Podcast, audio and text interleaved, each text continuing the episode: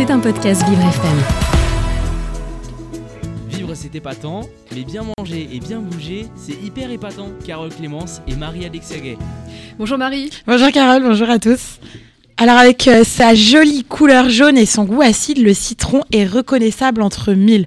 Alors cet agrume aux vertus euh, santé uniques est consommé partout à travers le monde et a d'ailleurs vu sa consommation exploser ces dix dernières années. Alors euh, même si le citron est très riche en antioxydants, son pouvoir est assez limité et considéré comme faible car il est calculé en fonction d'une portion normale qui est relativement petite concernant euh, l'agrume. On s'en doute, on n'en mange pas des tonnes et des tonnes. Non, c'est sûr. En plus de ça, plusieurs études ont démontré que la consommation d'agrumes en général serait reliée à la prévention de certains types de cancers, comme celui de l'œsophage, de l'estomac, du côlon en- ou encore de la bouche et du pharynx. Et selon l'une de ces études, c'est une consommation modérée d'agrumes, donc à peu près de une à quatre portions par semaine, et ben, elle permettrait de réduire les risques de cancer touchant le tube digestif et la partie supérieure du système respiratoire. Ça veut dire que si on en prend plus, si on en prend tous les jours, euh, on risque. euh, Alors plus, peut-être qu'on aura peut-être moins cet effet, et ça risque d'être un petit peu euh, trop pour notre corps. À, à voir, bien sûr, c'est associé avec une alimentation variée. Faut pas manger que des agrumes. Quoi. D'accord.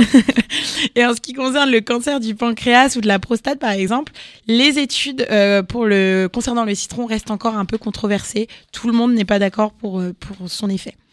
Alors, il y a d'autres études euh, épidémiologiques qui ont démontré qu'un apport régulier en flavonoïdes provenant d'agrumes est associé à une diminution du risque de euh, maladies cardiovasculaires. Alors, il contribuerait à améliorer la vasodilatation coronari- coronarienne, à diminuer l'agrégation des plaquettes sanguines et à prévenir l'oxydation du mauvais cholestérol. Alors, euh, côté cuisine, il glisse absolument partout. De l'entrée au dessert, vous pouvez en mettre euh, dans les glaces, dans les sorbets ou dans les granités, en passant par un accompagnement de poisson ou de viande. Vous pouvez en mettre sur les huîtres, on l'a bien vu en cette fin d'année. Sur les haricots. Sur les haricots, vous pouvez en faire aussi le faire en boisson, en limonade, dans le thé chaud ou glacé, dans des infusions. Vous pouvez euh, le faire en gâteau, en dessert. La, tarte au citron meringuée, on le sait, c'est un peu un classique. Et vous pouvez même le, mettre en tant que remplacement du vinaigre dans une vinaigrette, par exemple. Vivre c'est épatant, mais bien manger et bien bouger, c'est hyper épatant. Carole Clémence et Marie-Alexia. Il est midi 10, il est l'heure de parler de bien-être, Marie. Et oui, Carole, qui dit début d'année dit souvent nouvelle résolution. Et parmi elles revient très souvent cette envie de perdre du poids et donc de se lancer dans un régime et particulièrement dans le jeûne intermittent.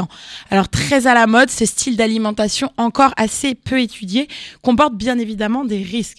Alors on va pas se mentir, la santé et les bonnes habitudes alimentaires sont au cœur de nos problématiques modernes. Sinon, je- j'en ferai pas des chroniques tous les jours. Voilà. Et face à l'augmentation des maladies métaboliques comme le surpoids ou l'obésité, alors selon l'OMS, on est à 13% des adultes en obésité, 39% sont en surpoids. On le sait, l'importance d'avoir une alimentation équilibrée et adaptée pour limiter ces risques est de plus en plus présente dans l'esprit de tous. Alors on a des politiques de santé publique, les recommandations scientifiques, les organismes de santé qui tentent de lutter contre ce fléau avec des approches préventives. Par exemple, on va avoir l'étiquetage nutritionnel sur les emballages alimentaires. Vous savez, le Nutri-Score A, B, C, D pour indiquer euh, à l'acheteur ce qu'il va manger. On va avoir aussi la promotion de slogans tels que 5 fruits et légumes par jour, on le sait, on le connaît par cœur. On a aussi le programme national de nutrition santé, manger, bouger, ou encore plein de campagnes de prévention, tout ça pour nous, nous inciter à mieux manger. Très bien. Et, alors, qu'est-ce que le jeûne intermittent? C'est la question. Alors voilà, ce qu'on mange, c'est pas suffisant pour maigrir. Le moment et la fréquence à laquelle nous mangeons va jouer également un rôle très important. En gros, le jeûne intermittent, c'est simple comme principe. Il suffit d'alterner les phases où l'on mange pas, plus ou moins longues, avec des périodes dites de prise alimentaire. En gros, vous mangez. En vrai, il regroupe en réalité plusieurs approches dont les principes vont différer mais très légèrement. Il est important de noter que peu importe la méthode utilisée, les restrictions ne touchent que la nourriture et jamais la prise d'eau. Donc on va avoir une première méthode qui s'appelle le Eat Stop Eat, proposée par Brad Pillen dans son livre Eat Stop Eat. Le principe est d'alterner des jours où l'on mange normalement et des journées sans manger du tout, à raison de deux jours de jeûne et non consécutifs, et ça dans la semaine. C'est-à-dire que sur une journée, on va absolument rien manger. Rien manger du tout. Et ça, deux jours dans, la, vo- dans votre semaine qui ne, doit pas, qui ne doivent pas être consécutifs, bien évidemment. Oui, mais on va tomber malade, non? C'est un risque. Alors bien sûr, toutes ces méthodes ont été un petit peu étudiées avec les risques de chacune. En seconde méthode, on va avoir la méthode 5.2. Elle a été développée dans les années 2000 par les médecins Mitch, Mitchell Harvey et Tony Howell. Elle alterne entre, en semaine entre des journées où l'on mange normalement et deux jours qui, eux, peuvent être consécutifs, où l'on va réduire son apport calorique de 70 à 75 donc ça, en, changeant un peu de notre nourriture, c'est juste réduire notre apport calorique. Et enfin, la dernière méthode, l'alimentation limitée dans le temps. Cette méthode, c'est la plus populaire, la plus étudiée actuellement. C'est celle dont on connaît tous les à peu près tous les risques. Elle consiste à réduire sa fenêtre de prise alimentaire entre 6 et 10 heures par jour, et donc de jeûner entre 14 et 18 heures dans la journée. D'accord, donc ça fonctionne comment ça? Alors ça, par exemple, vous allez manger le matin, euh, le midi, ça va être votre dernier repas et vous n'allez pas manger jusqu'au matin suivant. Ou alors, vous mangez euh, pas le matin, vous mangez le midi. Donc, la nuit est comptée dans les journées, à chaque fois dans ces méthodes. Et alors, que dit la science de ces jeunes intermittents, Marie? Eh bien, Carole, là, les résultats varient en fonction donc de la stratégie adoptée. Par exemple, pour les approches euh, Eat, Stop, Eat et les 5.2, il y a très peu d'études scientifiques qui ont été menées. Les rares données disponibles ont montré qu'elles pouvaient être efficaces pour perdre du poids et améliorer certains paramètres métaboliques comme la glycémie à jeûne. À jeun. Par contre, ces deux méthodes étant très restrictives, elles peuvent très bien entraîner des effets secondaires lors des jours de jeûne total ou de fortes euh, restrictions caloriques. Elles peuvent entraîner de la faim, des effets négatifs sur l'humeur, un risque d'hypoglycémie. Enfin bref. Sans compter que sur le long terme, la privation peut augmenter le risque de développer ou d'aggraver des troubles du comportement alimentaire et donc peut-être favoriser le risque d'adopter des comportements de type yo-yo, c'est-à-dire qu'on va beaucoup manger sur les jours où on doit, où on peut manger et rien manger du tout, ce qui va finalement nous faire grossir, plus maigrir, plus grossir, plus maigrir et c'est très très mauvais pour notre santé. Et la méthode la plus étudiée du coup est celle avec une prise alimentaire chaque jour mais limitée dans le temps. On a deux créneaux horaires qui se détachent. On va avoir la prise alimentaire qui va commencer avec le petit déjeuner et se finit en fin d'après-midi ou alors la prise de repas commence par le déjeuner de midi. Alors ces résultats bénéfiques euh, ne semblent pas être équivalents selon le créneau horaire choisi. Par exemple, si vous choisissez la prise alimentaire le matin, des études ont constaté une perte de poids et des améliorations de la sensibilité à l'insuline.